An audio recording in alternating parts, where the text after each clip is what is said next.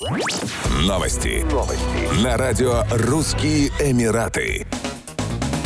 Компания Highland Systems из Объединенных Арабских Эмиратов создала прототип дизель-электрической подводной лодки «Кронос», дизайн которой напоминает макет космического корабля. Субмарина способна транспортировать 10 пассажиров и одного члена экипажа. Подводную лодку можно использовать как для коммерческих и спасательных целей, так и для боевых операций. Ее длина составляет 9 метров, ширина 7,5 метров, масса 10, а грузоподъемность 3 тонны. Субмарина оснащена дизельным генератором и электрическим двигателем и имеет запас хода в 54 24 часа. Максимальная скорость транспортного средства составляет 80 км в час под водой и до 50 км в час на поверхности. При этом оно способно погружаться на глубину до 250 метров. От батареи лодка может работать до 36 часов. Она имеет просторный салон, оснащена кондиционером и адаптивной системой освещения. В условиях боевых действий может нести на себе 6 торпед.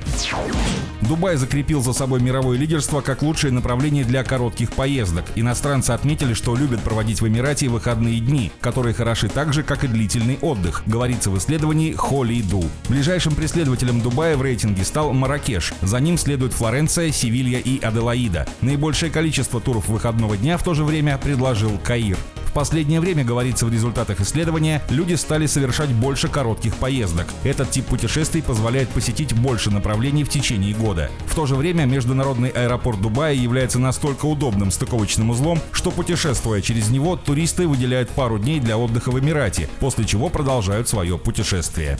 Еще больше новостей читайте на сайте RussianEmirates.com